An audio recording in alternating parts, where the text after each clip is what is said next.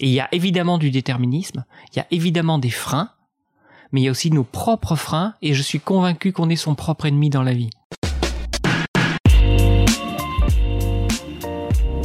Bonjour à toutes et à tous, je suis Alexandre Mars et vous écoutez Pause, le podcast où l'on prend le temps. Le temps de s'arrêter, le temps d'écouter, le temps d'explorer, le temps de rire. Merci de votre fidélité et d'être de plus en plus nombreux à nous rejoindre chaque semaine. Chaque épisode est l'occasion de marquer un temps d'arrêt pour aller à la rencontre de mes invités. Ces femmes et ces hommes sont des artistes, des chefs d'entreprise, des écrivains, des entrepreneurs, des sportifs ou des activistes. Ils ont accepté le temps d'une pause de nous livrer les dessous et les secrets de leur parcours. Nous allons parler de réussite et d'échec, d'engagement et de mission, d'entrepreneuriat et de défis. Un moment unique et sans concession pour vous inspirer et vous évader. Vous êtes en pause, soyez les bienvenus. Originaire de Bordeaux, fils et petit-fils de notaire, mon invité d'aujourd'hui était prédestiné lui aussi à le devenir dès son plus jeune âge. Passionné par la presse écrite, il lâche ses études de droit, mais pas pour devenir journaliste. C'est l'entrepreneuriat qui lui murmure à l'oreille. Il veut créer. D'abord la communication, puis les pins et les pizzas avant d'atterrir dans le monde du spectacle. Un vrai ovni. Aujourd'hui, il est à la tête de l'une des plus puissantes boîtes de production de la place de Paris, avec 7 salles de spectacle, pas moins de 750 000 billets vendus chaque année et un chiffre d'affaires de plus de 45 millions d'euros. Cet épisode dresse le portrait de celui qu'on a surnommé le gérant des émotions. Un entrepreneur pas comme les autres, hyperactif, passionné, qui détonne aussi bien par ses choix que par ses réussites. Bonjour Jean-Marc Dumontet. Bonjour Alexandre. Donc tu es né euh, à Bordeaux en 1966. À quoi ressemblait ton enfance? Très normal, très banal, très simple. Euh, une scolarité sans accroc, euh, ça se passait bien. Voilà, une. C'était un, un, enfant sage. J'étais vraiment, j'étais un enfant sage. J'étais un enfant sage. Euh, mes faits saillants, c'est que j'avais vraiment eu envie de partir en Angleterre à 10 ans, pendant 7 ou 8 semaines dans un échange, pendant l'année scolaire. Rien, rien d'extraordinaire. Rien d'extraordinaire. Voilà, j'étais un enfant sage dans une famille aimante, ce qui est une grande, grande chance. Et dans une famille où il n'y avait pas de problème, ce qui aussi est une grande chance. Voilà, c'était une vie très paisible. Et on parle souvent de, de, de déterminisme social ou familial il aurait dû aussi jouer pour toi, parce que t'es fils et petit-fils de notaire, et donc, et tu l'as dit d'ailleurs, tu, je te cite, tu étais programmé à le devenir euh, également. Et, à quel moment tu contournes ton prédéterminisme social et familial? C'est jamais le fruit d'une réflexion très nette, c'est le fruit des événements et du cours de la vie. J'ai fait du droit et j'ai fait Sciences Po en même temps, euh, et j'ai fait du journalisme. Et c'est important. J'ai fait à ce moment-là, quand j'ai 20 ans, je suis sur trois chantiers différents, sur trois voies différentes. Et, et c'est ça, au fond, qui va me faire dévier du notariat, parce que le notariat, ce n'est embrasser qu'une seule carrière. Et à ce moment-là, à 17 ans, 18 ans, 20 ans... T'es un touche-à-tout. Je suis un touche-à-tout et j'adore ça. Et, et j'adore faire du droit, être à Sciences Po, faire du journalisme, et dans le journalisme, aller traiter un procès aux assises, aller traiter de politique, faire du sport. Donc j'aime beaucoup tout ça, et j'aime beaucoup toute cette ouverture que m'offre le journalisme. Et un jour, après ma maîtrise de droit, quand j'ai 21 ans, il faut s'arrêter. Il faut là embrasser la carrière de notaire, c'est repartir sur trois ans de formation à l'école de notariat après la maîtrise. Il faut plus faire que ça.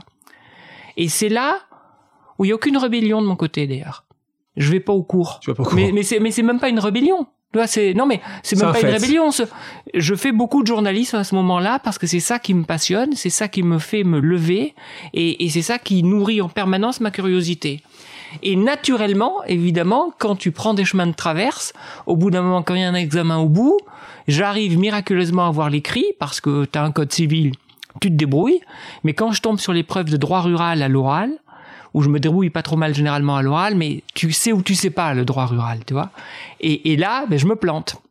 Et donc, je me trouve à 21 ans ou 22 ans à me dire, c'est quoi ta voix? C'est quoi ta voix? Et c'est un moment où, idéologiquement, euh, je trouve que l'entrepreneuriat est une aventure passionnante. Je dis bien idéologiquement, parce que je pense que le libéralisme est quelque chose de d'extrêmement honnête. Euh, je crois vraiment à la concurrence. Et, et, je crois vraiment que c'est un système qui permet aux gens de s'élever. Et je pense que l'entrepreneuriat te permet de t'élever et que c'est tout sauf la rente et que ça t'oblige chaque jour à donner le meilleur. Donc c'est vraiment un choix idéologique parce que j'ai lu ça, j'ai vu ça, j'ai touché du doigt les, les... On est en 85-86, le mur de Berlin n'est pas tombé. Euh, et, et, le courant libéral a été porté euh, par des par Reagan, par Thatcher très très fortement, par tout un courant en France.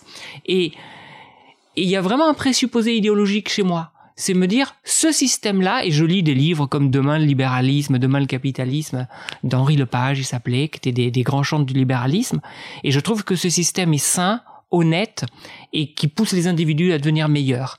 Et, et surtout que c'est des aventures. C'est des aventures. Là, tu le disais d'ailleurs, à ces, ces années-là, c'est tes années journalisme. Oui. Euh, c'est des années journaliste, c'est des années où tu es passionné. Tu t'aurais vu, toi, euh, être journaliste tu, tu, prends, tu prends une autre direction, parce que c'est à, ce moment-là que tu vas créer ta première entreprise, JMD Conseil. T'as hésité, tu, tu, te, tu te voyais euh, journaliste, t'aurais aimé être journaliste, t'étais au quotidien de Paris à l'époque? Non, non, parce que c'était extraordinaire. Je faisais 15 papiers par mois, ce qui est beaucoup et, et ça me permettait de toucher à tout. C'est-à-dire que le journalisme, c'est quand même la porte ouverte sur le monde. Et quand tu as la chance de travailler, c'était euh, le journal de Philippe Tesson, qui est un monsieur assez extraordinaire. Euh, quand tu as la chance de travailler pour un grand journal, c'était un grand journal national, mais un petit journal malgré tout pour, par ses moyens, tu as la chance de toucher, à, tout. Et quand j'avais envie d'organiser un débat sur le droit et la place du droit dans la société française. Et je, je pouvais réunir euh, Michel Barnier, qui était euh, euh au RPR, et Jean-Michel Bélorger, qui était le président de la commission des lois socialistes, un mec très brillant. Et je pouvais avoir une double page dans le quotidien de Paris sur la place du droit euh, dans la société française. Donc ça te permettait de toucher à tout. Et ce dont je me suis rendu compte en côtoyant justement Philippe Tesson, en côtoyant Dominique Jamais, qui étaient les, les, les figures de pro du quotidien de Paris, c'est que je n'avais pas leur talent, j'avais pas leur niveau. Voilà, et j'avais pas leur culture. Euh, j'avais certainement pas leur plume. Donc c'est pas que j'étais un élève appliqué parce que je pense que je me débrouillais plutôt bien. J'avais la curiosité, j'avais la plume, la réactivité. À 22 ans, t'as compris ça? Ouais, j'ai compris ça. T'avais pas le talent suffisant. Ouais, j'ai compris ça. Et en plus, je pense que j'étais déjà mu et titillé par l'envie entrepreneuriale et, et, et l'envie de me débrouiller par moi-même. Parce que ce qui est très sain dans le système libéral, c'est que tes échecs ou tes réussites, c'est à toi que tu les dois. C'est-à-dire qu'à chaque fois que tu te plantes, c'est ta faute. Alors justement, justement là, là tu es dans ce modèle-là où là, tu as 23 ans, tu montes et tu crées JMD Conseil, qui est une agence de communication institutionnelle, assez proche à ce moment-là du milieu politique bordelais. Donc euh, on voit qu'il y a déjà quelque chose chez toi que tu as toujours aimé. Euh, c'est qui ton premier client? Comment tu crées ça à 23 ans? Tu, tu tapes à la porte, quelqu'un te dit c'est la bonne chose c'est de monter une agence. Tu dis qu'une agence justement c'est assez simple parce que tu n'as pas besoin de moyens. Tu peux monter euh, et tu peux avoir tu mets juste, ta tu mets ta plaque et tu as ton agence. Ton premier client, comment tu fais je pour Je m'étais nourri, je m'étais nourri de mes expériences au quotidien de Paris quand j'étais euh, correspondant en Aquitaine. Donc j'avais beaucoup côtoyé les politiques et les politiques je les connaissais puisque en 89 j'étais sur la liste de Chaban, j'étais le petit jeune. Il faut toujours des petits jeunes en fin de liste qui sont pas élus, mais qui sont des mais qui sont euh, des, des alibis.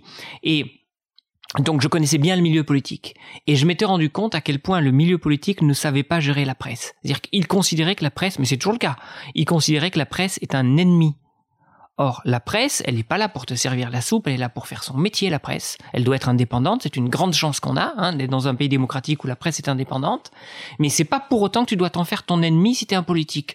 Tu dois essayer, ou une entreprise, tu dois essayer de nouer avec eux des relations normales, parce que le jour où tu as un problème, si c'est des ennemis, t'alignes. Parce que les mecs sont là pour faire leur métier. Et un journaliste, il est là pour aller chercher l'information, pour aller voler l'information. Toi, ça te fait pas plaisir si t'es l'émetteur, mais eux, ils font leur job. Il faut respecter le job parce que c'est c'est sacré euh, pour garantir une démocratie, un journalisme libre. Et, donc, je m'étais rendu compte que les politiques avaient un rapport à la presse déplorable.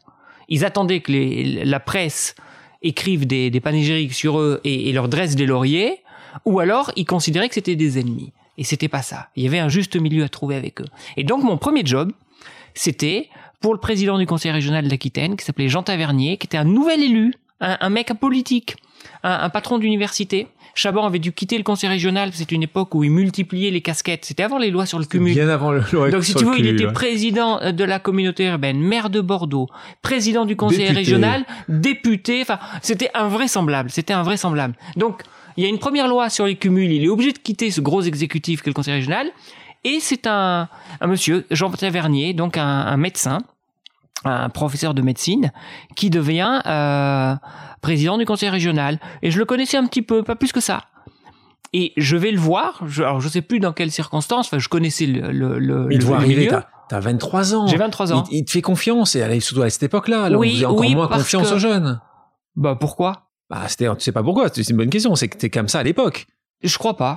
Je crois pas. Tu Je- penses qu'on, tu penses qu'à l'époque, Je crois on qu'on se met tout le temps des barrières. On se met tout le temps des barrières. Voilà. Et, et c'est une question que je ne me suis pas posée. Et parce que je ne me suis pas posé la question, ça a été mon premier contrat. C'était, euh, je conseillais pour la communication Jean Tavernier. J'avais un contrat mensuel euh, et je l'accompagnais partout pour nouer des bonnes relations avec les journalistes. Parce que moi-même j'avais été journaliste, donc je connaissais les journalistes. Je j'avais cette légitimité. Et, et donc j'ai quitté le journalisme et, et Et tu connaissais bien ce monde-là. et je connaissais et la politique et le journalisme. Et je pensais qu'on pouvait faire de bonnes choses, des choses intelligentes avec la presse, sans du tout la corrompre. Chacun était totalement autonome et libre, mais ça permettait de fluidifier les rapports. Donc ça a été une de mes premières missions, puis j'en ai eu d'autres. Et donc, tu fais ça pendant trois ans. Oui, Et là, on te retrouve un autre moment important dans, ta vie où euh, tu lances une nouvelle entreprise. On est, pour ceux qui se souviennent, une année où le pins euh, devient euh, un élément de mode en France. Là aussi, qu'est-ce qui, qu'est-ce qui te prend pour tout arrêter, c'est remonter une nouvelle entreprise? C'est 18 mois plus tard même, tu vois, parce que c'est 18 mois plus tard. mais ma première vente, ma première vente de- d'un d'un pins, c'est euh, pour un journal économique à Bordeaux, tu vois, encore, qui s'appelait La Vie économique. J'ai vendu 1000 pins en février. Et donc, donc l'idée, tu, tu vois arriver Je ça vois, je vois arriver ça, je vois arriver ça. Je crée pas une nouvelle entreprise d'ailleurs, je crée un nom commercial au sein de ma boîte GMD Conseil. Euh, la boîte à pins parce qu'il faut un truc qui euh, qui parle Euh, aux gens. la, la boîte à pins, c'est ouais, ça hein ouais. Euh, il faut voilà, il faut une marque qui parle tout de suite aux, aux gens et, et- et qui te, te référence. Euh, et je je sais pas, je crois en cet objet, je vois son efficacité. Euh, J'aime pas ça, j'en ai rien à foutre. Euh, mais mais euh, vraiment, parce que ça me, enfin, voilà, elle- c'était très amusant à l'époque parce que les gens pensaient que je collectionnais. Et donc Ouais. les gens voulaient échanger avec moi. si tu veux. Alors t'es obligé du coup. Oui. T'es obligé parce que tu Bien sûr. tu vois, tu joues le jeu, autrement tu vas pas détruire le trône sur lequel tu es assis, si tu veux. Donc, euh, il faut jouer le jeu, mais euh, j'ai aucun affect, aucun intérêt pour cet objet, sauf que je vois que ça marche et je vois que les gens sont accros à cette histoire. Et, et donc, je vends en février le premier pins. En mars 91, je fais 200 000 francs de chiffre d'affaires avec. En juillet, je fais 2 millions de francs. Et en, 2000 en 92, je fais 24 millions de francs de chiffre d'affaires. Voilà, avec 4 ou 5 millions de bénéfices. Et t'as 26 ans. Euh, Ouais, et j'ai euh, ouais, j'ai j'ai 26 ans. Donc c'est c'est extrêmement intéressant parce que ça m'apprend mon métier euh, de, de chef d'entreprise. Ça m'apprend euh, à gérer des équipes parce que tout à coup je me retrouve avec 30 personnes. J'ai euh, 20 personnes à Bordeaux, j'ouvre à Bruxelles où j'ai 5 personnes, j'ouvre à Barcelone pour les Jeux Olympiques de Barcelone, on va faire énormément de, de, de commandes aussi. J'ai 5 personnes et, et c'est des aventures géniales parce que j'avais un stagiaire qui s'appelait Fabrice Dufour qui euh, arrive euh, dans, dans la boîte en mars 91. Euh, au bout de 10 jours, il vend 250 000 pins à une boîte à Bordeaux. Le gamin, il a 20 ans, si tu veux. Je l'ai même pas accompagné. Il a vendu, tu vois, pour 500 000 francs. Mais c'est des très grosses commandes, tu vois. Et un jour, on dit, on va aller ouvrir à Bruxelles. Les choses sont aussi simples Simple. que ça. On va aller ouvrir à Bruxelles. Alors, on prend le train. Tu vois, moi, moi, j'ai pas de réseau, rien. On prend le train. On va à Bruxelles, tu vois, et on cherche des locaux. On cherche des Aussi, locaux. aussi facile, aussi simplement que Bah, ça. ouais, mais c'est ça. Là, mais, mais comme quand il s'était agi d'aller fabriquer ses pins à Taïwan, ben un jour j'ai pris. euh, tu sais, à, à l'époque t'as pas Internet Ouais. Ah en oui. 91. Ah oui. Donc tu vas à la chambre de commerce euh, compulser des vieux catalogues.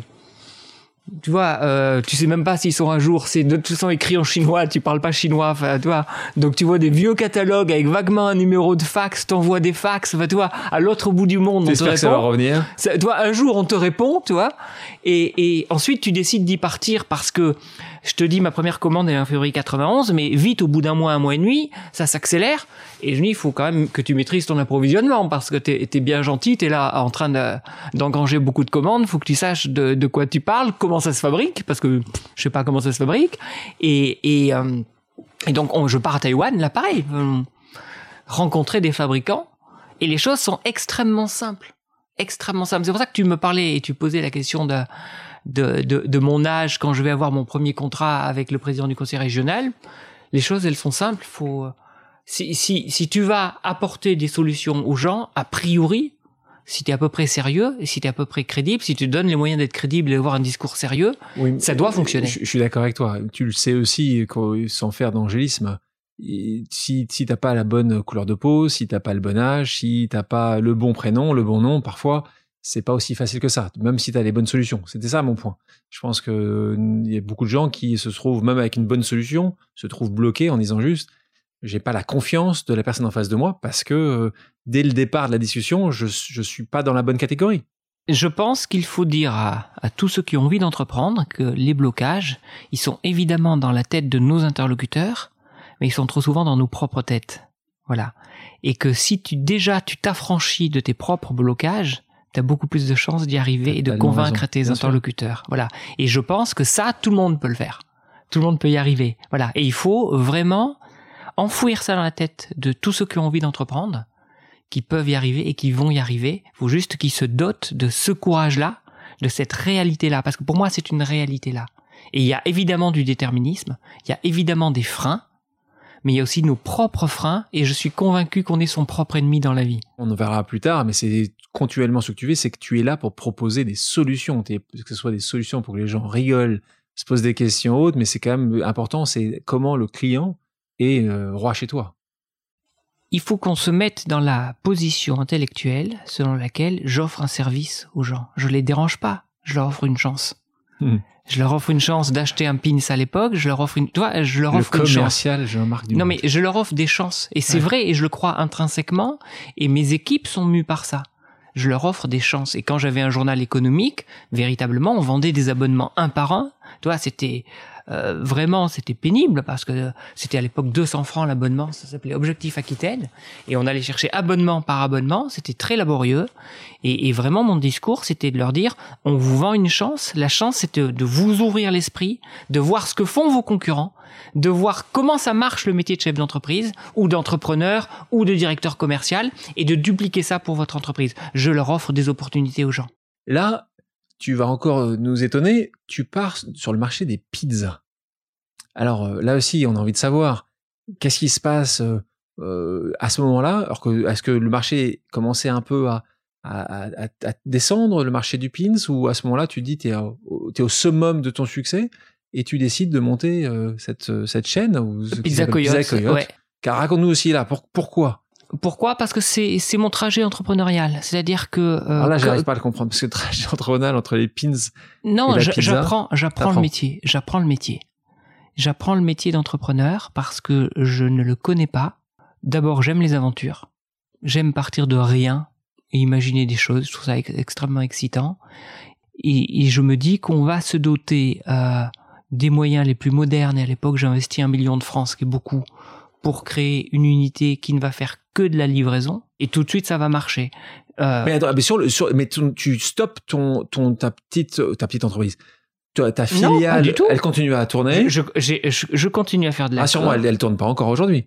Non non non non non. non non. Euh, euh, tout, tout, fonctionne. Je rajoute ça et en même temps d'ailleurs je relance et je rachète un journal économique à Bordeaux. Tu tout à l'heure. Et, et je commence à me lancer dans la production de spectacles parce que j'ai vu un spectacle que j'ai adoré. Non, mais tout ça pour dire, c'est, euh, euh, j'en parle des trois parce que c'est exactement en même temps, parce que j'apprends, j'apprends vraiment à ce moment-là le métier de chef d'entreprise et, et j'apprends tous ces rouages avec différents champs d'exploitation. Mais le travail, il est le même. Tu sais, toutes les entreprises, elles ont le même problème. Toutes. Il n'y en a pas une qui n'a pas le même problème. C'est comment on fait pour avoir plus de clients. Voilà. Et toutes les entreprises, elles ne consacrent pas assez de temps à cette question essentielle. Comment on fait pour avoir des clients? Comment on fait pour les satisfaire? Et donc, que je fasse de la presse économique, que je fasse des pizzas ou que je fasse du conseil en communication, le, débat il est le même. Comment je fais pour avoir davantage de clients? Comment je fais pour les fidéliser? Comment je fais pour les satisfaire? Parce que si je les satisfais pas, ma boîte elle va pas bien. Je suis d'accord. Une personne que j'aime beaucoup m'a toujours dit une, euh, entreprise ne, meurt jamais parce qu'il a trop de clients. Donc euh, c'est donc tu as, parfaitement raison. Mais la pizza, moi ce que j'essaie de comprendre, c'est dans une ville de province, euh, belle et grande ville de province comme est Bordeaux, le fils, petit-fils de notaire qui qu'on voit euh, vendre des pins le matin et, l'après-midi euh, euh, aller livrer, faire livrer des pizzas. Comment ce microcosme a, réagi par rapport à ça? Et l'entrepreneuriat n'est pas aussi à la mode qu'il est aujourd'hui. Mais, si tu savais comme je m'en moque. Non, je, non mais j'en sais rien parce que ça ne m'intéresse pas. Ça t'intéressait pas Ça m'intéresse pas du tout. Ça, enfin, c'est pas mon. C'est pas ton sujet. C'est pas mon sujet. Moi, mon sujet, c'est de mener mes aventures. C'est pas de me fier à ce que dit l'un ou l'autre, parce que c'est pas eux qui vont échouer ou réussir. Moi, j'essaye plutôt de, de réussir, mais je peux aussi échouer. Ce, que disent les gens à 30 ans, 40 ans. C'est absolument pas, c'est pas du tout mon souci. C'est pas du tout mon souci. Mon souci, c'est entreprendre des choses pour d'abord vivre ces aventures, parce que c'est extrêmement drôle de partir de rien et te dire je vais être le numéro un de la livraison de, pizza à Bordeaux. Et est-ce que tu peux me dire qu'est-ce qui est devenu la boîte à pins et justement Pizza Coyote? Elles, elles sont mortes de leur belle mort parce que le marché était moins important? Euh, Comment c'est passé à la fin? La boîte à pins, exactement, c'est mort de sa belle mort. Chaque année, il y avait un peu moins. Ah ben, ça n'a pas été chaque année, si tu veux, ça a été radical. C'est-à-dire que euh, ça a été exponentiel dans la montée en puissance et c'était exponentiel dans la descente, je veux dire, aux enfers. C'est pas un enfer parce que je le savais, mais ça a été très rapide dans un sens comme dans l'autre. Et, la boîte à pins, ça existe depuis pendant 4-5 ans, si tu veux. Et ensuite, il y a plus rien. Enfin, il y a, y a ensuite un petit volant, mais au lieu qu'on soit 20 ou 30 pour, enfin 30 parce qu'on était 30, il y a plus que deux personnes si tu veux et, et, et, ça suit son petit rythme et ensuite ça va euh, tranquillement s'éroder au fil des ans et puis au fil des collaborateurs parce que tout à coup, t'as plus personne pour s'en occuper. Voilà. Et pour les pizzas? Et pour les pizzas, je l'ai revendu à, Domino ah. au bout d'un moment. Quand même. Voilà. Le job d'un patron, c'est d'avoir la certitude absolue. C'est pas de se laisser balader. Et je me suis laissé balader, mais c'est pas quelqu'un qui m'a baladé. Je me suis laissé balader. Et ça a été très instructif. Et ça m'a montré que tu devais, en tant que patron, ce que je savais, mais là, je l'ai vraiment pointé, tu devais être devant. Tu devais prendre les coups tu devais, voilà, tu ne pas te reposer évidemment sur tes lauriers ni sur tes équipes. Et, et ça, ça, c'est un élément clé pour la suite. Si un jour, euh, il y en a eu un certain nombre dans ta vie qui a vraiment changé le cours de ton, de ton existence, euh, c'est dans une région que j'aime euh, beaucoup, particulièrement, qui est la région du Lot-et-Garonne, à Montclar. Est-ce que tu peux nous raconter ce jour béni des dieux du spectacle? Il y a eu plein de jours à Montclar. Euh, plein de jours parce que quand j'étais correspondant du quotidien de Paris, j'assistais déjà, donc on est en 86-88, à leur nuit du théâtre, euh, où ils faisaient 100 ou 120 spectacles dans la nuit. Et ça commençait, si tu veux, le matin, le samedi matin, et ça se terminait le dimanche matin à, à 8 ou 9 heures et c'était un truc assez extraordinaire avec Roger Louret qui était le metteur en scène et le créateur de, de toute cette effervescence. Et donc là, j'ai pris attache avec ce, monde du théâtre et avec cette aventure incroyable de, de la compagnie Roger Louret qui s'appelait Baladin en Agenais initialement. Et effectivement, en octobre euh, 91, je vois un magnifique spectacle qui s'appelle La Java des Mémoires et, dans une toute petite salle hein, à Montclar de 60 places. Et je, je, vois la Java et je dis à Roger et son frère Guy, je sais pas faire, mais je vais vous aider et on va le faire à Bordeaux. Et je loue un, un théâtre. On fait une première date en décembre 91 à Bordeaux. Donc c'est là où tu, tu, fais jouer la Java des on mémoires. On fait jouer la Java des mémoires une première fois, où là je sensibilise les, les médias locaux. Et on revient à partir de février 92 au, au Trianon. Et on devait jouer quatre semaines, on joue six semaines. Et là, toujours pareil, je, fais de la data avant l'heure. C'est-à-dire qu'on récupère les coordonnées de tout le monde, on rappelle tout le monde, et, et, et je fais coopter mes spectateurs. C'est-à-dire que les gens qui ont aimé, ben, je leur dis de revenir et avec d'autres. Et ça marche. Tu vois, c'est un truc euh, que, que tu découvres, mais ça fonctionne et les gens sont contents parce que quand ils ont partagé un grand moment autour d'un spectacle, ils reviennent et ils sont contents d'être les Missi Dominici, d'être tes ambassadeurs et d'aller vendre le spectacle. Et, et donc, on va tenir six semaines comme ça à Bordeaux sur, sur du bouche à oreille.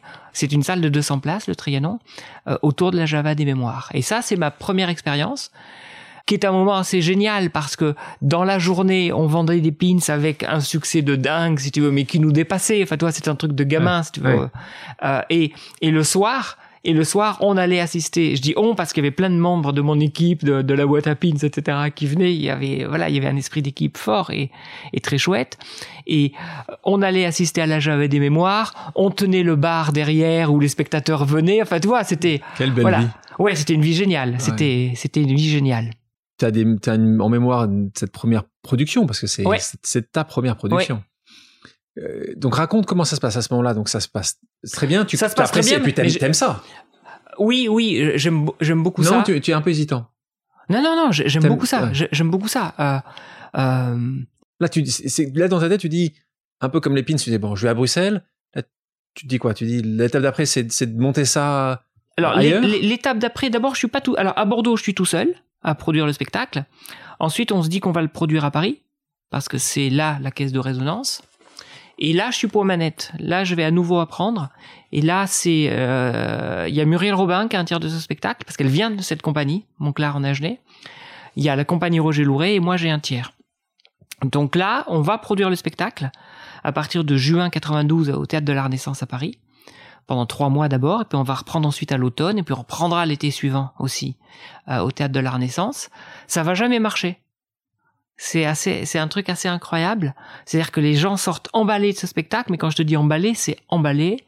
Ils nous disent mais ça va marcher, mais comment ça se fait que ça ne marche pas? C'est très amusant d'ailleurs dans le milieu du spectacle. Souvent on te dit mais comment ça se fait que ça marche pas? Mais quand ça marche pas, c'est qu'il y a de bonnes raisons. Soit c'est le spectacle qui est pas là, soit c'est le marketing qui est pas là, soit il y a l'alchimie qui se pré- présente pas. il, marche, il marchait très bien à Bordeaux.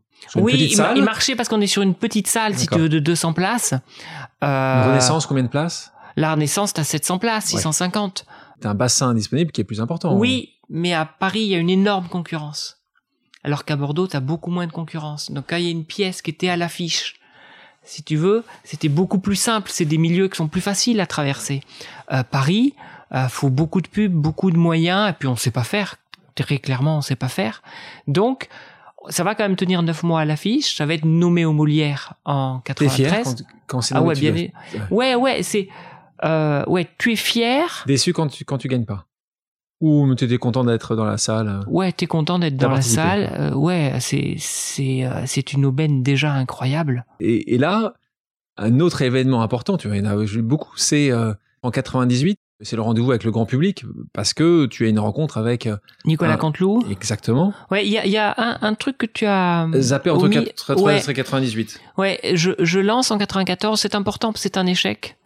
Et, et, et je pense que c'est très très formateur et que euh, euh, ça fait euh, très haut de rose de raconter j'ai eu un échec, ça m'a formé, ça m'a constitué, ça m'a fait grandir. Mais c'est tellement vrai. C'est tellement vrai parce que T'en as eu qu'un, toi si, j'ai dû en avoir beaucoup, Ouais. beaucoup, beaucoup Suis- trop, beaucoup trop. Mais j'ai, euh, t'as des échecs très formateurs parce que tu vas mener une petite introspection et, et- et tu vas essayer de comprendre et tu vas comprendre. Euh, je, je lance un journal parce que euh, j'aime la politique beaucoup, donc je lance un journal en 94 qui s'appelle le Journal des présidentielles. C'est un mensuel sur l'actualité de l'élection présidentielle, donc 95. Et je lance ça et c'est génial pour moi, avec euh, Dominique Jamet, j'en ai parlé, Philippe Tesson et Michel Cotta.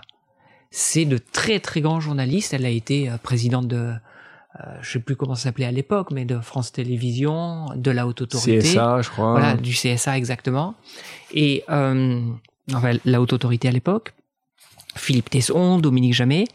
Et c'est mon comité directeur. Et j'ai 28 ans et c'est un rêve. C'est un rêve. C'est un journal national, j'ai pas les moyens. J'ai pas les moyens. Et donc, comme toujours, comme toujours, c'est euh, ce que tu vas mettre sur ton marché qui va créer ton marché. Donc c'est à moi de proposer le journal le plus intéressant possible. Et un journal intéressant, Toi, tu penses que tu crées un marché? toujours. Le marché, il existe? Non, tu, tu crées ce marché-là. Je crée pas le marché de la presse. Ouais. Mais dans ce marché-là, Tu veux, il y avait une demande. aujourd'hui, non, il y, a- pas tu une veux créer, demande. toi, tu penses, tu arrives à créer la demande. Mais bien sûr, regarde, aujourd'hui, t'as, on, on considère, tout le monde considère que la presse est, est, est en crise, et t'as Society, t'as numéro un, t'as plein de gens qui créent des choses, donc, ils créent vraiment des produits extrêmement originaux, et ils rencontrent une adhésion, ils rencontrent un là. public. Les gens veulent lire ou en sont intéressés? Non, les, les gens, ils ont aujourd'hui un panel d'offres qui est assez large, mais qui ne les satisfait pas, à ça.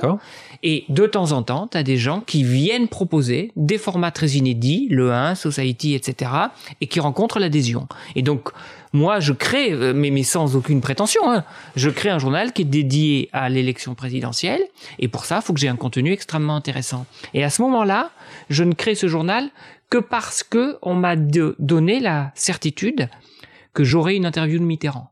Mitterrand, tu sais, il est malade, il est, il est reclus à l'Élysée pour ces derniers mois. Donc il se représente pas, hein, tout, le monde le sait. Et, donc il est hors jeu, reclus, un peu seul, quelqu'un qui entretenait le mystère. Donc avoir une interview de Mitterrand, c'était quelque chose d'extrêmement puissant et fort.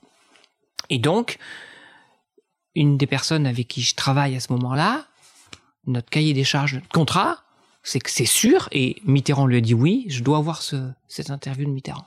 Et on l'a pas. Et on l'aura jamais. Et donc, je passe le premier numéro où je vends 38 000 exemplaires, ce qui est pas mal. Ça me permet d'équilibrer. Sincèrement, c'est bien.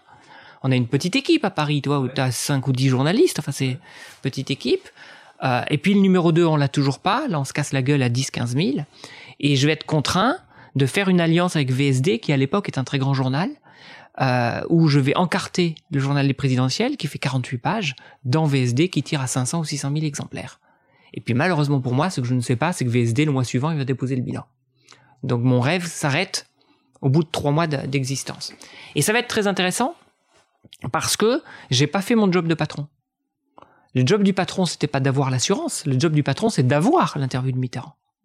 Et comme j'étais extrêmement respectueux de mon trio euh, qui t'avait confirmé qu'il y aurait qui, qui, un, un, un, un, des membres du, du trio m'avait confirmé.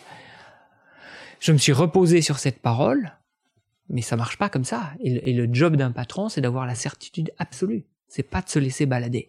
Et je me suis laissé balader, mais c'est pas quelqu'un qui m'a baladé. Je me suis laissé balader. Et ça a été très instructif. Et ça m'a montré que tu devais, en tant que patron, ce que je savais, mais là, je l'ai vraiment pointé, tu devais être devant. Tu devais prendre les coups. Tu devais, voilà, tu devais pas te reposer évidemment sur tes lauriers ni sur tes équipes. Et, ça, ça, c'est un élément clé pour la suite. 94, le, journal des présidentielles. Quelques années après, ce que je disais au préalable, rendez-vous avec le grand public, avec la rencontre avec Nicolas Canteloup.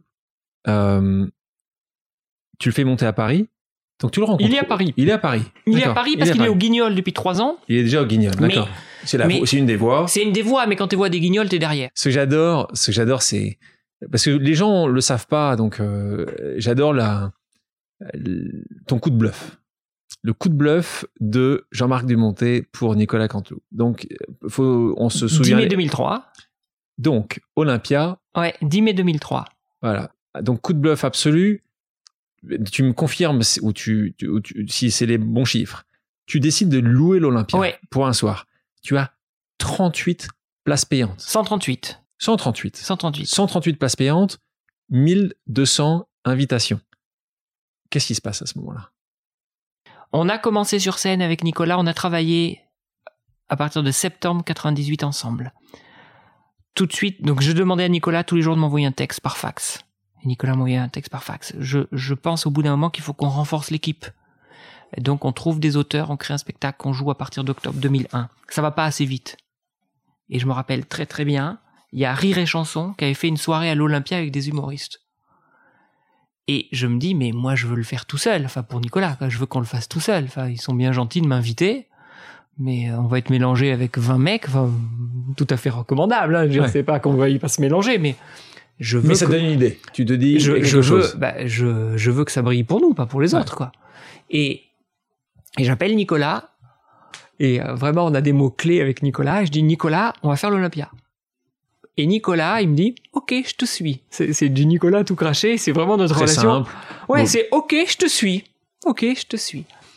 Et euh, on décide de faire l'Olympia. Nicolas, il faisait beaucoup de conventions d'entreprise. C'est là où je l'avais rencontré parce qu'il fait un truc qu'il fait toujours d'ailleurs, qui est totalement bluffant. Il fait la parodie de la convention d'entreprise à laquelle il vient d'assister. C'est un truc génialissime. Donc, on avait plein d'entreprises avec qui on travaillait. Et effectivement, le produit Nicolas Canteloup, je dis ça volontairement, ça vaut pas grand chose à ce moment-là. Ça vaut 138 payants individuels. Mais je vais, non pas inviter, mais je vais vendre 1200 places à des boîtes.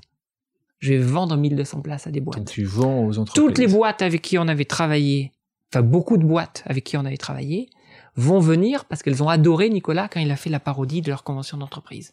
Et c'est l'Olympia m'a vendu la date la plus pourrie de la Terre parce que c'est un samedi le 10 mai. Et comme vous savez, le 8 mai est férié. Donc si tu veux, eux, ils ont vu le provincial arriver, ça coûte très cher l'Olympia, ouais.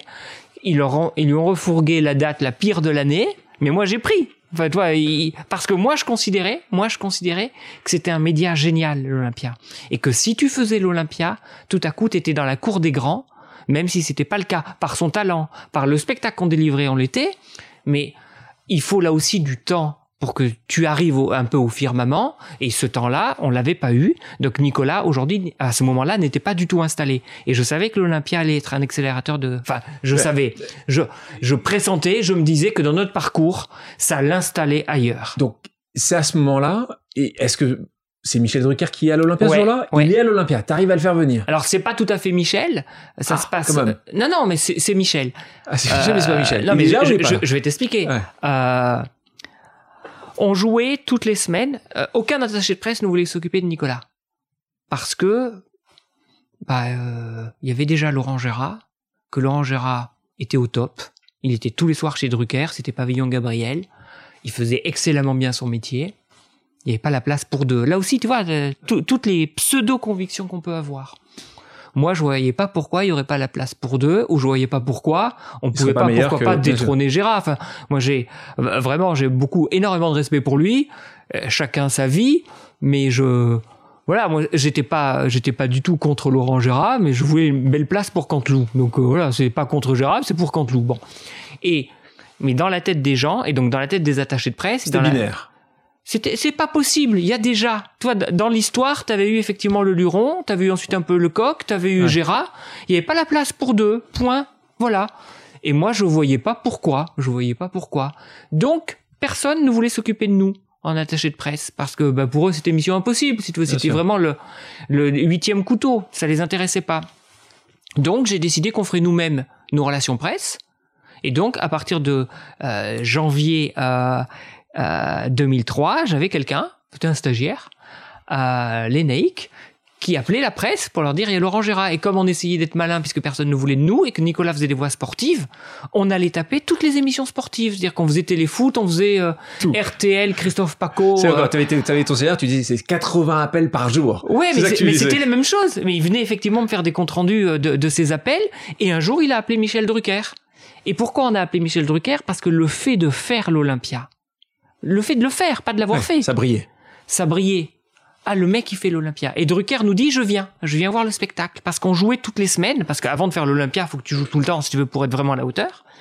Et malheureusement pour lui, euh, et surtout pour son frère, le frère de Michel décède le jour où, enfin la veille de l'avenue de Michel, qui nous appelle. Faut que j'appelle Michel, mais je peux dire qu'à l'époque c'était euh, Monsieur Drucker, et c'est toujours Monsieur Drucker parce qu'on lui doit énormément. Et, et il nous appelle d'ailleurs très très élégant, nous disant écoutez, je suis désolé, euh, je ne peux pas venir. Il envoie une de ses collaboratrices qui tombe sous le charme. Et, c'est c'est elle qui dit, comme vous jouez à l'Olympia, je vais faire venir non pas Michel Drucker, parce qu'elle, elle était convaincue, elle lui avait dit, on peut miser sur lui, je vais faire venir le ministre des Sports, Jean-François Lamour, puisqu'il devait être l'invité chez Drucker au mois de juin 2003, et que s'il aimait la prestation de Nicolas, et comme Nicolas faisait beaucoup de sportifs, Jacquet, Barthez, Deschamps, Zidane, il l'inviterait sur le plateau. Il l'inviterait sur le plateau. Et c'est comme ça que ça se passe. Voilà. Celui qui pense qu'il est conseiller d'Emmanuel Macron, il n'a pas compris qui était Emmanuel Macron.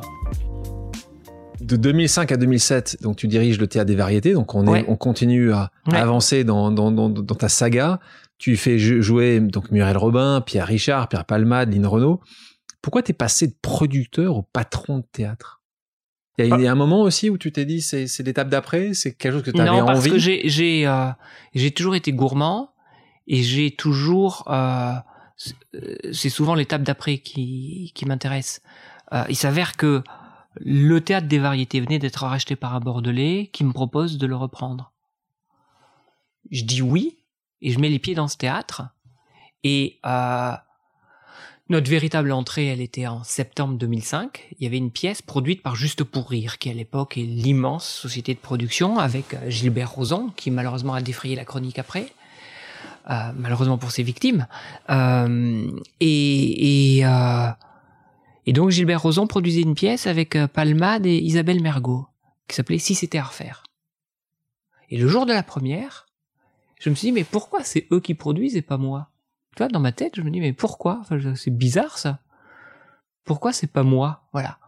Et donc, je me suis dit, c'est ça que je veux faire. Voilà. Et donc, la saison suivante, j'ai loué le propre théâtre que je dirigeais pour, pour produire, la pièce Pierre Palmade, Pierre Richard. On a fait un énorme succès. Et l'année suivante, j'ai produit Muriel Robin et, et, et Lynn Renaud dans Fugueuse, qui a été un immense succès aussi. Et je me rends compte de quoi à ce moment-là? Et, et c'est l'histoire avec Pierre Richard. C'est que quand tu as un théâtre, tu as une certitude de pouvoir monter des projets. Et moi, ce que j'aime, c'est monter des projets. Moi, ce qui m'anime aujourd'hui, c'est euh, monter à plaidoirie avec Richard Berry, c'est monter un, spectacle avec Simone Veil, c'est monter le prochain spectacle des coquettes, c'est c'est tout ça qui m'intéresse, c'est monter des spectacles, c'est faire vivre des spectacles. Et quand tu as un théâtre, tu as une date certaine, c'est-à-dire que tu peux voir un comédien, tu peux voir des acteurs, tu peux voir des auteurs en leur disant OK, septembre prochain on joue. Et un jour, alors qu'on était dans cette exploitation en novembre 2005 avec Pierre-Richard Palmade, j'organise un dîner entre eux parce qu'ils se connaissaient évidemment mais sans se connaître. Et au bout d'un moment, Palmade dit à Pierre-Richard, euh, j'aimerais bien faire un spectacle avec toi. Et l'autre fait semblant de pas comprendre, Pierre, parce que Pierre, il est perché, et c'est euh, une des personnalités les plus merveilleuses que je connaisse. C'est une leçon de vie, Pierre. Et, et je raccompagne Pierre Richard, qui était déjà en Harley, et qui est toujours en Harley à 85 ans. Et je dis à Pierre, mais vous savez, Palmade, alors je dis Palmade parce que c'est plus simple, il y a deux Pierres. Palmade, euh, il vous a fait une proposition. Oh non, non, mais c'est pas sérieux. Alors j'en pars voir Palmade, je dis Pierre, euh, t'es sérieux? Mais bien sûr, je voudrais absolument. Bref, je fais le go between. Et un mois et demi après, il y avait un spectacle écrit par Palmade et Duturon, qui est l'auteur historique de, Pierre Richard, qui s'appelle Pierre et Fils, ce spectacle, et qu'on a lancé. parce que je pouvais dire, en, septembre, on joue. En septembre 2006, on joue. Donc après, tu décides de racheter plusieurs théâtres en situation souvent économique difficile euh, pour les remettre sur pied.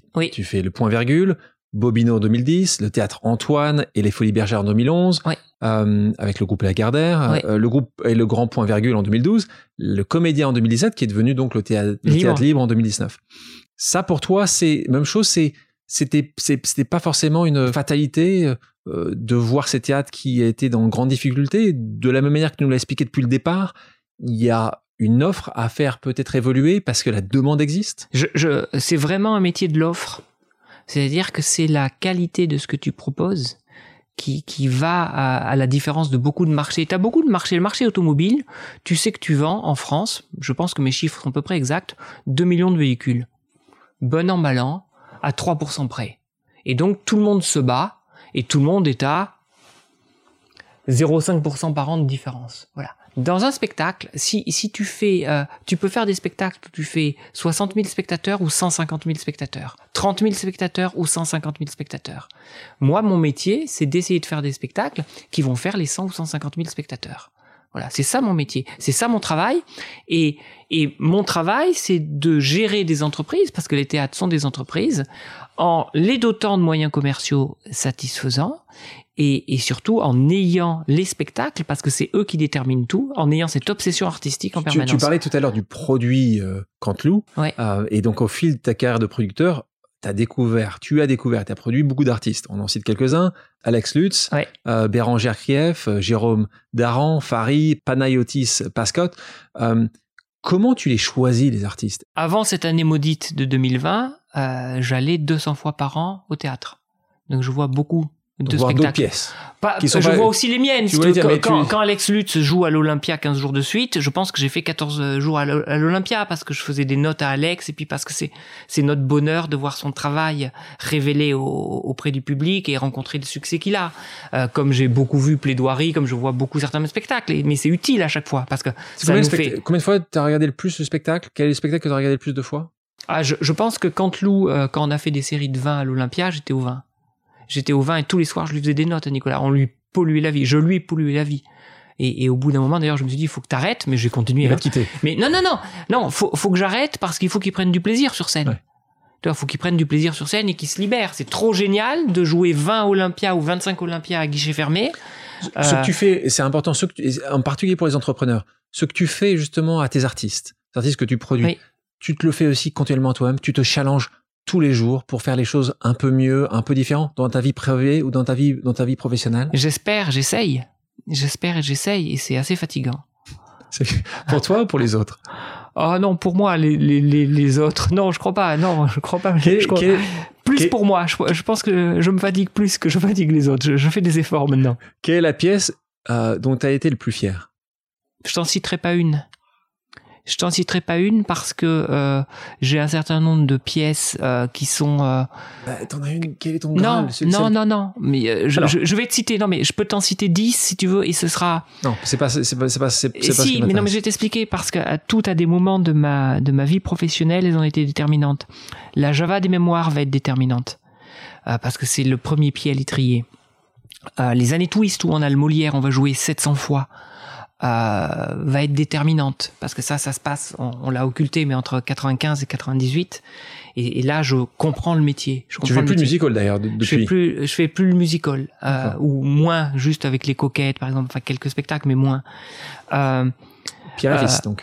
Euh, le les, les, spectacles de Nicolas, les spectacles de Nicolas, parce qu'il va être vraiment au firmament, on va beaucoup y travailler je vais beaucoup beaucoup participer à l'accouchement de ces spectacles parce que c'est un vrai accouchement et, et donc euh, ils vont être très importants. Les spectacles d'Alex Lutz mais il y, en a énormément de spectacles si tu veux. Tu vas tous tu vas tous, tu vas tous sinon, mais aujourd'hui il y a un spectacle qui s'appelle Chatouille euh, qui est sur les violences sexuelles commises sur les enfants qui pour moi est, quelque chose d'absolument nécessaire et, et j'ai la chance de produire ce spectacle qui a été euh, créé par Andrea Bescon euh, qui est repris aujourd'hui par Déborah et qui est un merveilleux spectacle. Mais comme j'ai j'ai produit un spectacle sur le pardon avec Thierry Lhermitte d'après l'histoire de Wiesenthal, donc si tu veux, les chers auditeurs, on va on va avoir la la, liste de tous les spectacles. C'est bien de voir le patient. Il y en a, y en a des dizaines, si tu veux, il y en a des dizaines et et j'ai la chance, non mais j'ai la chance d'avoir des des projets qui me mobilisent et me motivent énormément. Voilà. Quelle est la pièce que tu aurais rêvé de produire dans ces cas-là? Américaine ou française? Qu'est-ce qu'il y a une pièce Il y en a pas, il y en a pas. Non, non, il y, en a pas. Je, je, je suis pragmatique. Si tu veux, il y a, des choses que tu n'arrives pas à faire. Euh, tu vois, je, euh, euh, je considère, par exemple, que quelqu'un comme Jamel est un génie. Tu vois, mais mais Jamel, il a eu son parcours, il a, je pourrais jamais le produire, mais j'en éprouve pas de regret. Mais pour moi, ça demeure un, génie, un ovni. En, parlant, d'un Jamel, c'est qui pour toi le le meilleur ou la meilleure comédienne de théâtre aujourd'hui? Waouh tu en vois une qui, qui s'élève, euh, ou un qui s'élève au-dessus des autres? Non. Quand, les gens disent un Richard Berry dans, dans ah, Plaidoyer est juste euh, magistral. Berry, dans Plaidoirie, il est génialissime. Il est génialissime parce que, euh, tu sais, on a eu un, grand débat avec Richard. Euh, parce que plaidoirie à la base, je voulais que ça soit contradictoire. C'est-à-dire que tu es le, le, point de vue de la défense et le point de vue du procureur, par exemple et euh, ou d'une partie civile. Et on l'avait écrit et construit comme ça. Et je suis allé présenter ce spectacle à Richard, qui a tout de suite adhéré. Et au bout d'une semaine, Richard m'appelle, me dit je veux le jouer tout seul. Waouh Et c'est hyper intéressant parce que tu as souvent des schémas mentaux en tête et qui sont euh, la voie de tes propres échecs parce que tu n'arrives pas à t'en débarrasser. Et il y avait notamment la plaidoirie de Gisèle Halimi où à un moment donné elle dit nous les femmes parce qu'elle est effectivement dans un tribunal, c'est des hommes qui vont juger les femmes et sur l'utilisation du corps des femmes. Et moi, il me semblait évident, parce que j'avais fait des lectures avec des femmes, etc., que porté par une femme, ça avait euh, une, euh, une émotion particulière. Et Richard me dit ça. Je veux le faire tout seul. Ça me coupait de mon contradictoire, ça me coupait de ma plaidoirie de Gisèle Halimi. Et puis j'ai réfléchi. Et j'étais désarçonné pendant deux jours. J'ai réfléchi et Richard venait de produire un film qui s'appelait Tout tout de suite sur l'affaire Hilal Halimi, c'est ce gamin qui avait été séquestré par le gang des barbares. Et quand tu fais un film comme ça, qui est un film noir, très violent, très très réussi, mais c'est deux ou trois ans de ta vie. Parce que tu vis avec ton film, tu l'écris, tu, le, tu trouves les acteurs, tu le tournes, tu t'en fais la, la post-prod, tu en fais la promo, enfin, c'est très, c'est deux ou trois ans de ta vie. Et je me suis dit qu'un mec aussi impliqué que Richard, qui avait été capable de d'avoir cette histoire avec cette affaire il y a et d'en faire ce film aussi réussi, était quelqu'un qui était capable d'incarner magnifiquement les plaidoiries, et y compris la plaidoirie d'une femme.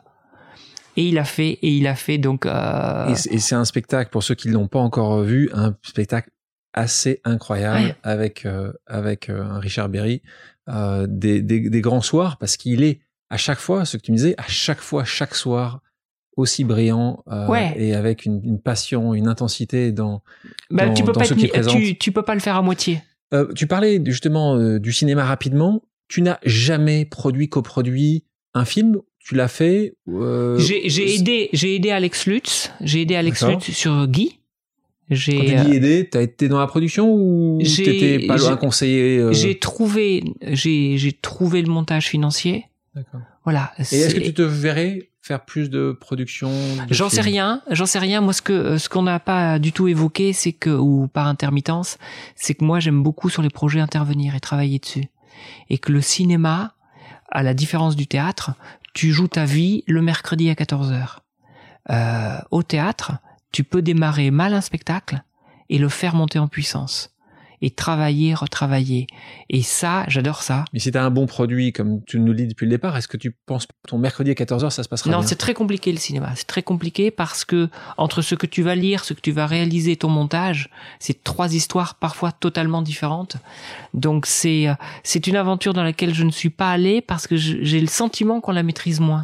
Le risque est plus important. C'est pas c'est pas le risque. Le risque ne me fait pas peur, mais j'ai j'ai le sentiment qu'on Le risque le- n'est pas maîtrisé, tu veux dire. tu, tu maîtrises moins ton projet.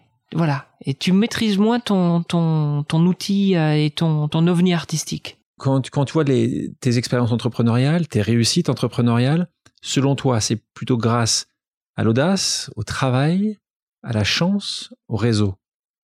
Le réseau, non. Le reste, oui. C'est un mix des trois autres. C'est-à-dire qu'il faut, il faut de l'audace, il faut de l'audace, évidemment, mais ça sert à rien l'audace si t'as pas du travail. Et, et, et la chance, il y en a partout. La chance, il y en a partout. Moi, j'ai eu beaucoup de chance. Il y en a qui ont plus, que- il y en a qui ont, qui, qui en ont plus que d'autres. Il y en a qui naissent Non. mieux que d'autres, quand même. Non. Ouais, Ah, si. au- au- oui, ah, sur, sur, sur la naissance, évidemment. Oui, ça, la chance, elle Ah commence mais là. on a, on a une chance, on a une chance invraisemblable d'être né au 21e siècle en France. De toutes les façons. Ouais. Enfin, c'est une chance invraisemblable. On est l'époque la plus bénie de l'humanité. Mais vraiment. Euh, donc ça, c'est une chance incommensurable. Mais, euh, ensuite, euh, t'as, t'as, t'as plein de chance tout le temps. T'as plein de chance tout le temps. On n'a pas euh, évoqué, on va l'évoquer assez rapidement, euh, euh, le sujet du, du digital et euh, l'impact que ça peut avoir sur le théâtre avec les crises connues.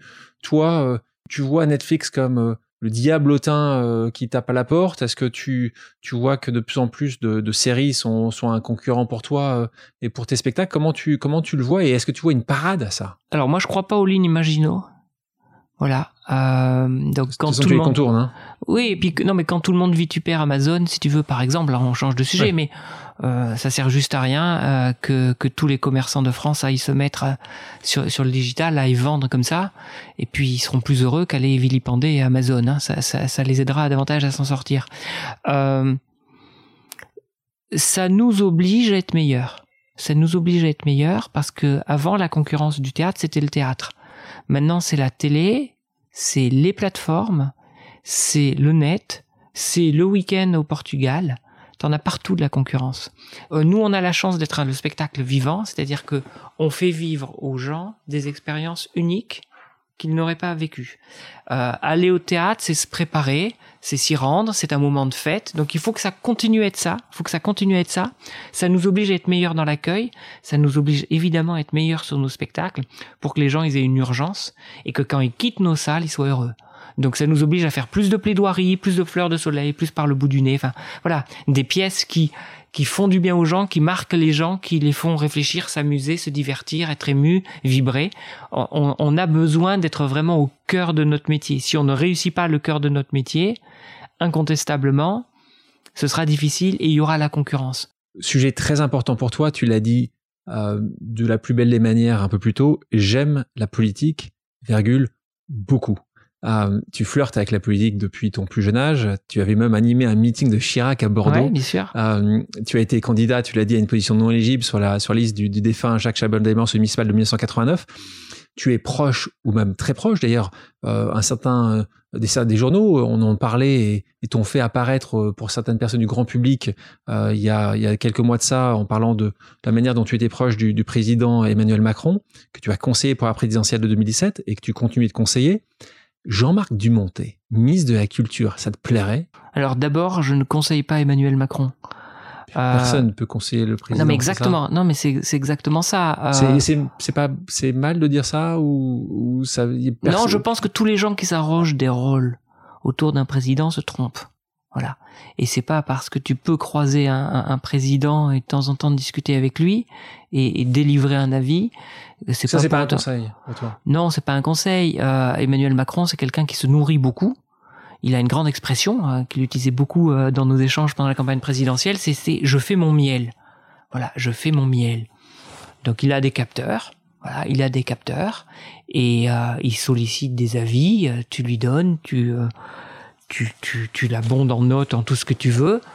C'est lui qui décide. Voilà, celui qui pense qu'il est conseiller d'Emmanuel Macron, il n'a pas compris qui était Emmanuel Macron. Mais tu penses que ça, ça peut pas être la même chose pour beaucoup de gens comme ça? Est-ce que tu penses que c'est mal de dire que non mais moi j'ai si tu veux c'est pas c'est pas un propos de défiance. Moi mon engagement il est clair. Je, je préfère qu'il soit clair et connu parce que comme ça il n'y a pas d'ambiguïté. On sait qui je suis. Donc j'ai aucun souci à afficher et ma fidélité et ma loyauté et la chance que je considère pour le pays d'avoir eu ce président. Euh, et j'espère et j'espère que, que, ça continuera. Euh, euh, mais mais voilà je ne m'arroge aucun rôle. Je ne m'arroge aucun rôle. Je j'ai j'ai la chance. C'est pas, pas une. Toi qui as passé beaucoup de temps comme conseiller en communication, conseiller de, de personnalité, d'artiste, c'est pas une, c'est, c'est pas mal quand on exprime conseiller. Tu vois, c'est pas. Tu peux être président, premier ministre ou juste être. Non, mais c'est pas une mauvaise euh, chose. Quand il y a de la lumière et incontestablement un président attire la lumière, il y a beaucoup de gens qui veulent s'arroger des rôles. Moi, je m'arroge aucun rôle. Voilà, c'est tout. C'est peut-être ça qu'il aime chez toi. Donc, ministre de la Culture, ça t'aurait plu bah, J'ai un métier, tu sais. Il euh, y a quelque chose qui s'appelle le conflit d'intérêts. Donc, ça aurait été un... d'abord, d'abord, tant qu'on te le propose pas. On t'a jamais proposé. Non. Euh, tant qu'on te le propose pas, c'est euh, c'est très facile de faire des déclarations. Si un jour on te le propose, je sais pas quelle est l'attitude que tu adoptes. Là, aujourd'hui, je peux te faire qu'une réponse qui est de dire, il y a un conflit d'intérêts, on me l'a pas proposé. Donc voilà. Et, mais effectivement, comme la, la, la, la presse est parfois assez moutonnière, et que quand il y a eu un premier papier qui fait deux pages en disant du monter votre ministère de la Culture, mais tout le monde s'emballe et tout le monde suit alors qu'il n'y a pas de fondement. Et tu aurais demandé, est-ce que c'est vrai que tu aurais demandé député euh, Oui, ça c'est vrai. Ça c'est vrai. Où ça À Bordeaux. À Bordeaux. À Bordeaux. Et j'ai demandé trop tard. J'ai demandé trop tard parce que j'ai fait la campagne et j'ai adoré ça. J'ai adoré ça. Et au mois d'avril, et vraiment, j'y suis rentré euh, euh, comme je fais avec mes artistes, c'est-à-dire pour euh, débriefer à l'issue du meeting, faire des notes, enfin vraiment. Et, et j'ai adoré. Et, et j'ai adoré. J'ai fait 25 meetings. Et, et, et arrivé le mois d'avril, si tu veux. C'est un meeting à Pau et je me dis, ça va s'arrêter quoi. Tu vois, j'ai une date de péremption, c'est le 7 mai quoi, ça s'arrête quoi. La petite mort, en fait. Et là, exactement. Et là, effectivement, je lui dis, euh, voilà, j'ai j'ai envie d'être député, mais je m'y prends trop tard. Voilà, je m'y prends trop tard. Quand je t'entends, quand je vois la passion que tu as pour euh, pour ce sujet-là, j'ai du mal à croire que que tu, tu n'iras pas plus que flirter avec. honnêtement, j'en sais rien. Oui, oui. Je, euh, en tout cas, mais très sincèrement, euh, je ne fais pas, je n'ai pas ce fantasme. Je n'ai pas ce fantasme-là et, et j'ai pas cette ambition-là aujourd'hui. Voilà. Jean-Marc, nous terminons toujours ce podcast par un quiz. Deux propositions, une réponse possible que tu peux développer ou non. Est-ce que tu es prêt? Allons-y. La nuit des Molières ou le Festival de Cannes? Bah, nuit des Molières. Théâtre ou télé? Bah, théâtre. Rennes ou Margarita? Pas de réponse. Bordeaux ou Paris? Euh, Aujourd'hui, c'est Paris. Journalisme ou politique? Euh, Politique. Tutoiement ou vouvoiement? Euh, J'ai évolué. Euh, Alex Lutz ou Canteloup? Impossible. Ah. T'y arrives pas? Impossible, j'ai une histoire trop forte avec les deux. Tragédie ou vaudeville? Euh, C'est pas un bon choix. Euh, je dirais... Euh, j'aime pas l'histoire de vaudeville. voilà, je n'aime pas le, le, vaudeville, donc je préfère la comédie. La comédie. Plaidoirie de Richard Berry ou Lettre à Nour de Rachid Benzine? Désolé pour Rachid, mais plaidoirie de Richard Berry. Charles Trenet ou Charles Aznavour? Charles Trenet. OB ou JR OB. Juppé ou, ou, Chaban Delmas? Chaban. Chaban, Chaban c'est la résistance et, c'est, un des quatre généraux au titre de la résistance avec Chevanche, Michelet et euh, Pierre-Guillain de Bénouville. Et, euh, quelle histoire Et ouais, quelle histoire. Jean-Marc, merci d'avoir accepté mon invitation. Avec grand plaisir. Merci à toutes et à tous d'avoir pris le temps de faire une pause avec nous. J'espère que l'émission vous a plu, inspiré ou fait réfléchir. Si c'est le cas, je compte sur vous pour le partager avec vos proches, laisser un commentaire et mettre la note de 5 étoiles sur les plateformes d'écoute. Si vous voulez me suggérer des invités ou simplement me faire part de retour, vous pouvez me contacter via LinkedIn en tapant Alexandre Mars ou bien m'écrire à l'adresse suivante, le podcast pause at gmail.com.